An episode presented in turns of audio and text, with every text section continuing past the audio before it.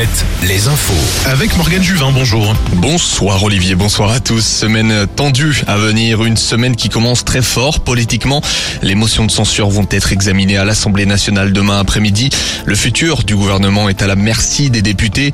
En parallèle, des perturbations sont attendues dans nos régions. Exemple, à Rennes où des étudiants envisagent de bloquer les voitures, bus et trains de la ville. À Saint-Nazaire, les surveillants des premières épreuves de spécialité du bac annoncent une grève de deux jours au lycée Aristide Et puis sur les rails, la SNCF annonce un TGV Inouï et Ouigo sur 5 annulés demain, deux intercités sur 5 et un TER sur 3 en moyenne. Dans les Côtes d'Armor, des tags ont été découverts près de la permanence d'un député Renaissance. Des inscriptions découvertes ce matin à Lannion et visant l'élu Renaissance Éric Botorel. On peut notamment lire ces mots peints en rouge, Botorel au bûcher. Hier, 2000 personnes avaient manifesté dans la ville contre la réforme des retraites.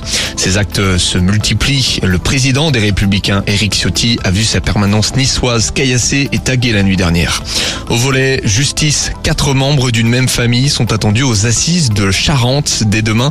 Ils comparaissent pour le meurtre d'un jeune homme en situation de handicap. Témoin de leur escroquerie, c'était en 2017. La victime, qui aurait eu 33 ans aujourd'hui, n'avait plus donné de signe de vie depuis 5 ans et demi. Il avait rejoint cette famille domiciliée en Ille-et-Vilaine, à Villamé, lorsqu'il était tombé amoureux d'une des filles du clan familial. Le corps de la victime n'a jamais été retrouvé. Deux prévenus ont reconnu les faits et deux autres nient toute implication. Le football avec un gros match de Ligue 1 en ce moment. Le Stade Rennais affronte le Paris Saint-Germain au, Parc des Princes. C'est la mi-temps et les Rennais ont fait la différence malgré la domination parisienne. 1-0 pour le moment. Cet après-midi, Lorient a fait match nul un partout à Nice. Match nul aussi de Brest à 3-2 partout. Un match pour le maintien. Franck Honora, l'attaquant brestois, au micro d'Amazon Prime Video. C'est un bon match du maintien.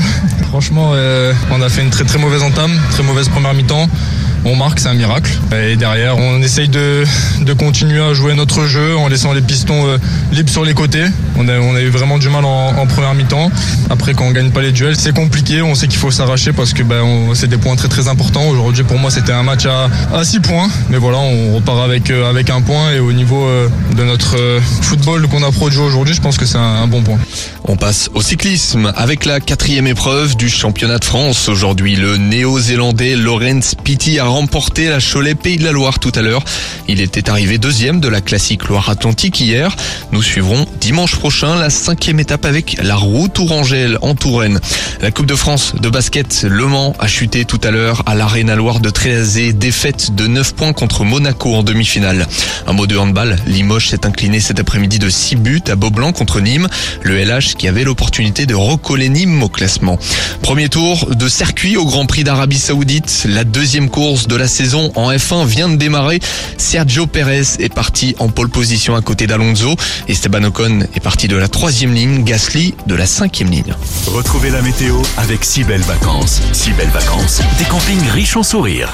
Journée plutôt calme. Demain dans le Grand Ouest, on attend quelques brumes dans la matinée en Nouvelle-Aquitaine, quelques ondées sur la pointe bretonne. Ce sera ensuite nuageux avec parfois quelques éclaircies.